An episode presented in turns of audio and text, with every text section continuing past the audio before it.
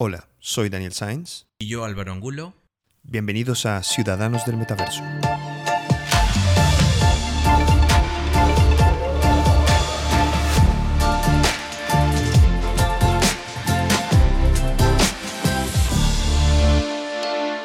Bueno, Dani, hoy es un capítulo súper especial porque vamos a hablar de comunidades. Oh, me encanta. Y es que es importante mencionar cómo el metaverso está ahorita apuntando también a la co-creación y a la parte social con obviamente diferentes players que puedan no solamente participar sino desarrollar este, diferentes cosas ahí, ¿no? O sea, todo en comunidad, digo. De acuerdo. Entonces, quería contarte que este, el 24, hace dos días, se inauguró, se lanzó un espacio en el sandbox que se llama Valley of Belonging. Ah, qué maravilla. Sí, y justamente es un es casi es el primer metaverso creado por eh, People of Crypto, ¿no? Vamos a llamarle POC, ¿no? Como le dicen, POC Lab, en el sandbox. Y este lo que hace es justamente es un espacio creado para para personas de la comunidad LGTBQ más, ¿no? Y este apunta obviamente a la diversidad, equidad, inclusión, todo. Creo que creo que es, creo que es muy importante em, ahora que estamos como en esta etapa de, de, pues como tú bien lo dices, de co-creación, pero también como esta etapa pionera, darle visibilidad eh, a, pues, a todo tipo de comunidades, pero en particular a, a la LGBTQ, que es una, una comunidad que eh, ha tenido, eh, pues ha sufrido siempre de una falta de representación, ¿no? Entonces creo que es el momento perfecto para empezar a, a, a hacer parte de la conversación. Correcto, y, y por eso creo que viene el, el, nombre, ¿no? El tema del belonging. Porque, Me encanta. Sí, a mí, a mí también, eh, cuando, cuando lo vi, cuando lo escuché, estuve viendo algunos videos en, en, en, en Instagram. Y me pareció súper divertido, me llamó mucho la atención porque además eh, ha tenido un partner muy importante, clave, que es NYX Professional Makeup.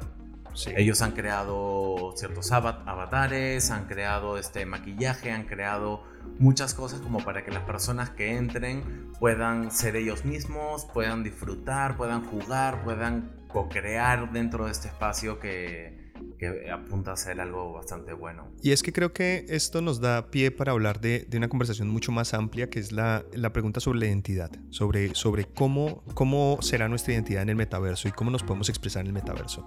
Pero antes de llegar allí, creo que eh, siendo el mes del orgullo, creo que es importante hablar también un poco de, pues, de los challenges y de, de digamos, lo que se espera eh, por parte para la comunidad LGTBQ eh, en, dentro del metaverso en particular. Y es que sabemos que eh, crear espacios de este tipo, eh, como el Valley of Belonging, es esencial. De hecho, hay, eh, se espera que se lance otro más llamado Qtopia, eh, que se va a crear en el Alphaverse pero hasta el año 2023.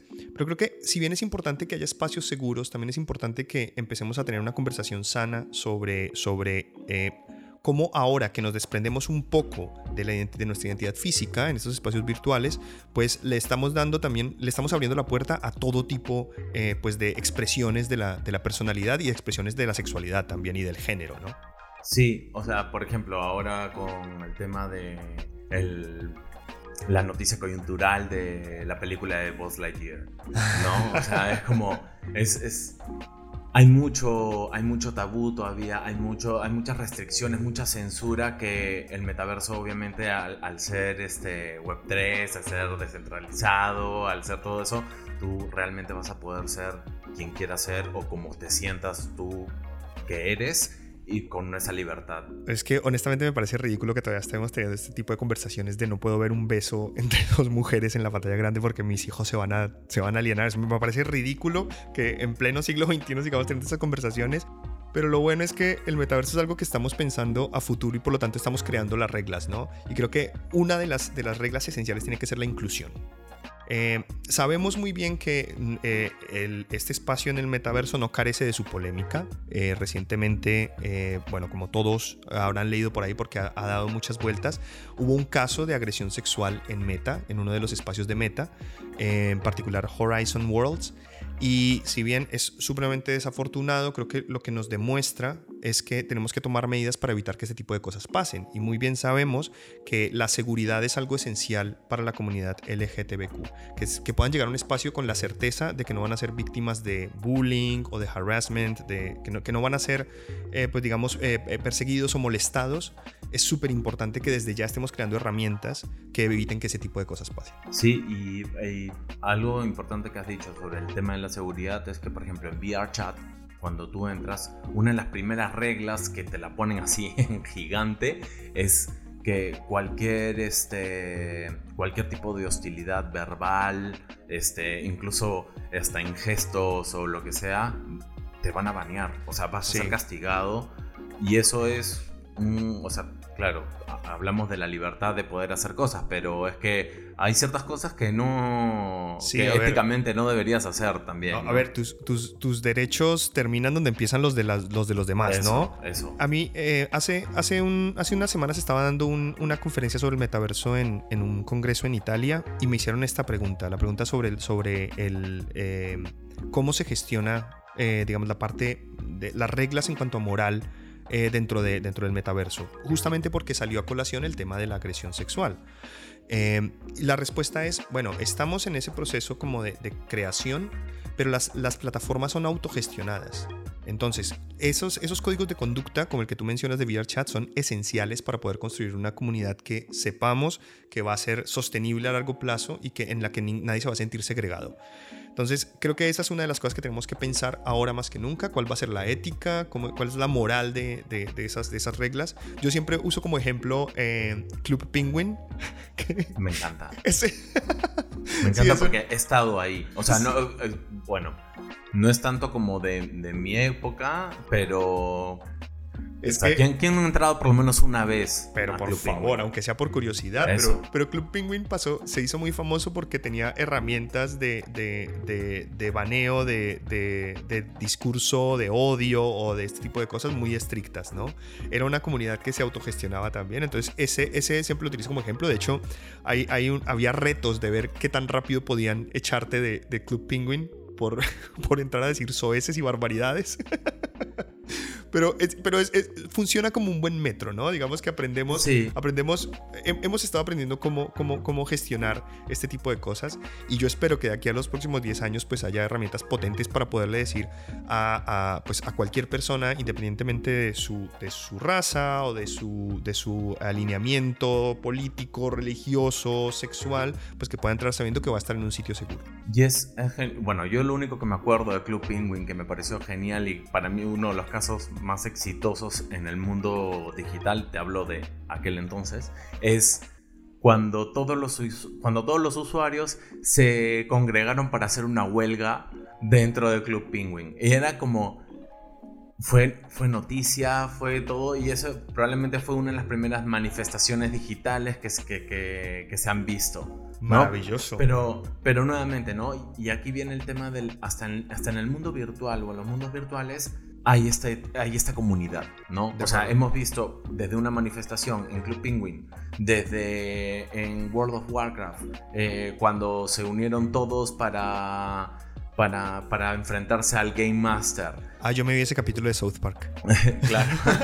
bueno, pero claro, o sea, y nace, nace, nace de ahí, ¿no? O sea, nace, incluso hay parades en estos, en, estos, este, en estas plataformas y, y me parece que es bonito ver cómo, cómo, por lo menos en, en, los mundos virtuales, en, los videojuegos, se congrega toda la gente para, para un fin, ¿no? Para, un, para un, algo positivo. Sí, es una de las cosas más bonitas que tiene el metaverso y es, es su eh, capacidad de ser tan inclusivo.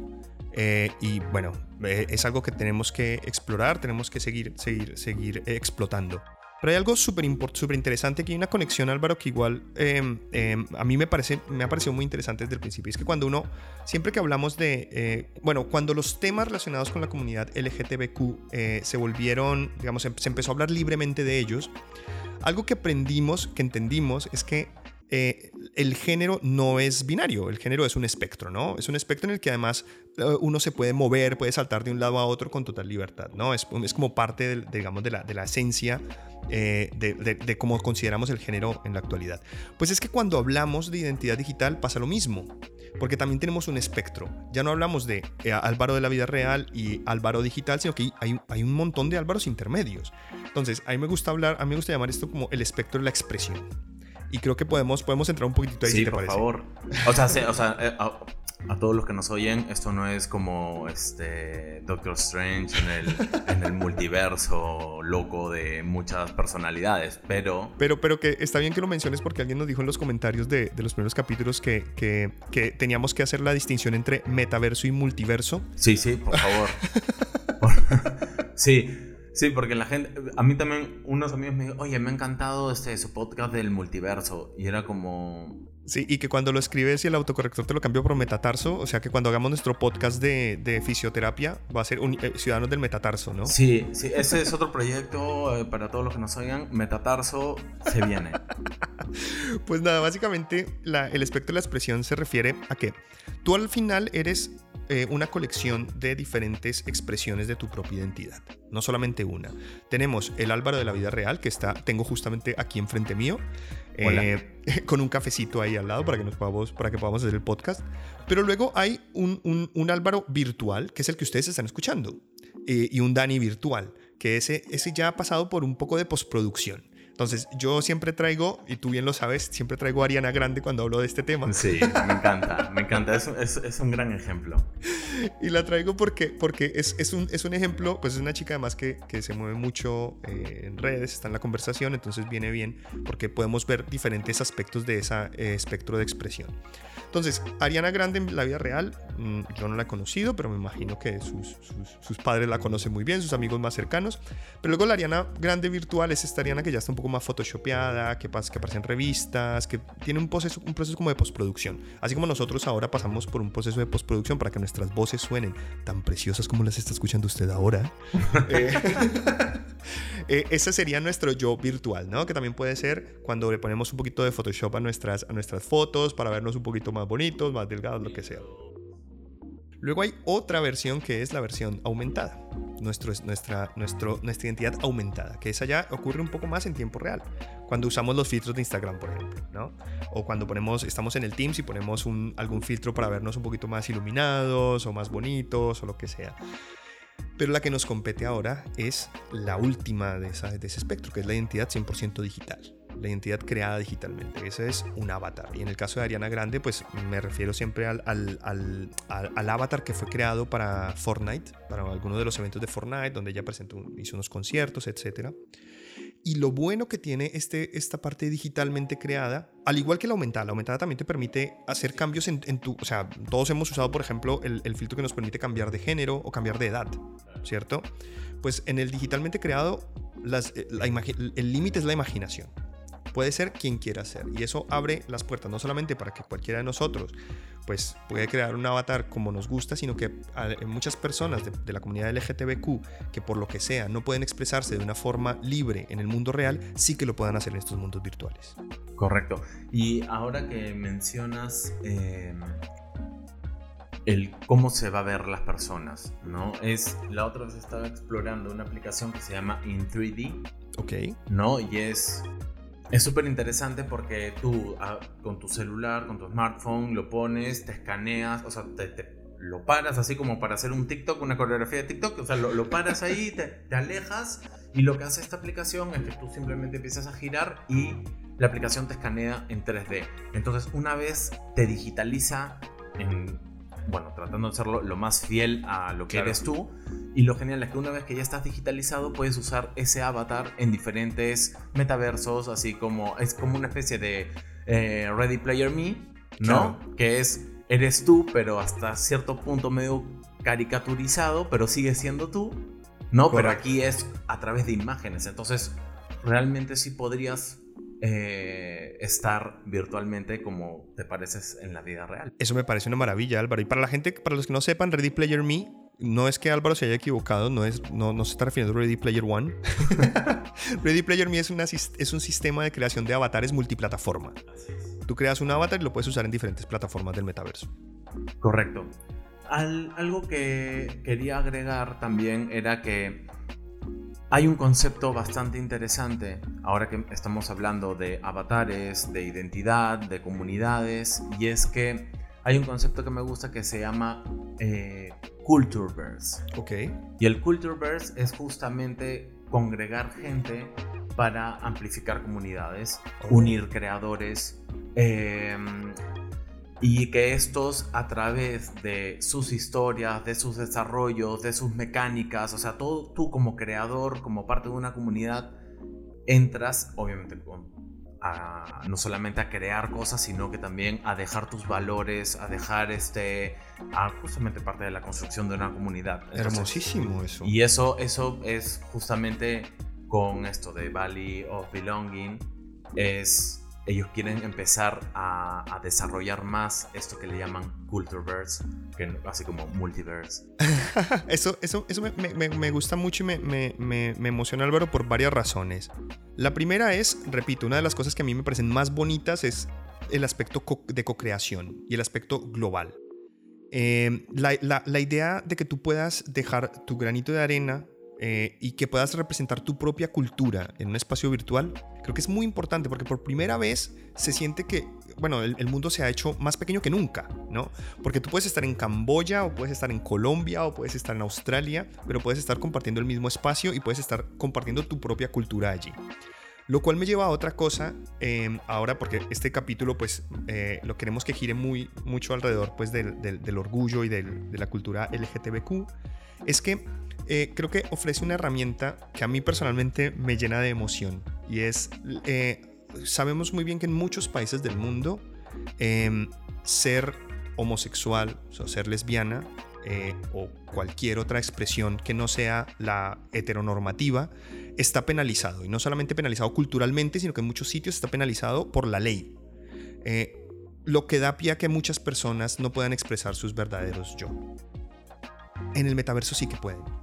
O sea, que, exista la posibilidad de que una persona que toda su vida se ha sentido incómodo en su propio cuerpo pueda entrar a un espacio virtual con una comunidad que le va a aceptar y le va a abrazar como, como este value of belonging, en un cuerpo en el que él o ella se sienten cómodos y se sienten como por fin, después de tanto tiempo, de verdad es que me, emociona la idea de... Me, emociona mucho. Sí, es, es que es súper bonito. O sea, igual como hablábamos fuera de micrófonos, ¿no? Es, es, es como que muy chévere y muy triste al mismo tiempo, ¿no? Porque, o sea, muy chévere porque finalmente lo que no puedes hacer en la vida real por leyes y por cosas absurdas, ¿no? Este, sí lo vas a poder hacer en el metaverso y nadie te va a decir nada, ni nadie te, no te va a caer la ley, no, nada de nada. Puedes ser tú mismo y disfrutar de quién eres y amar y todo eso en, el, en esos universos.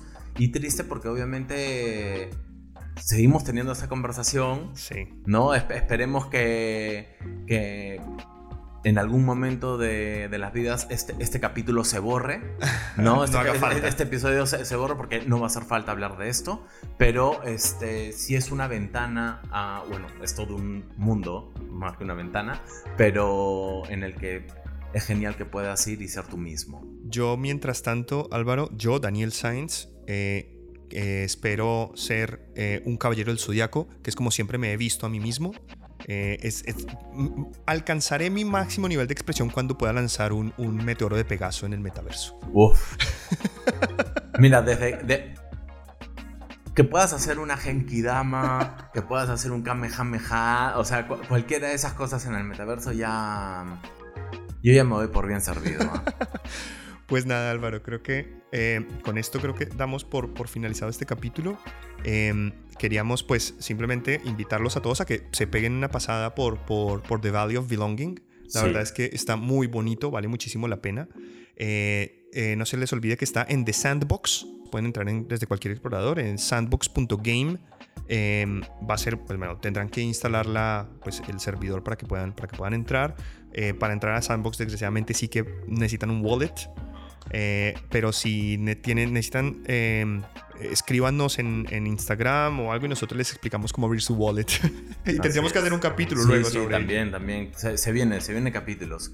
Y bueno, eh, Ariana Grande, si nos estás escuchando, espero que, que compartas este podcast. Eh, hemos destinado unos minutos a hablar de ti. En, cualquiera de tu, de, tu, de tu espectro de expresiones eres bienvenida a Ciudadanos del Metaverso. Por supuesto. Esto ha sido todo por hoy. Mi nombre es Daniel Sainz. Yo Álvaro Angulo. Y nos veremos por el vecindario.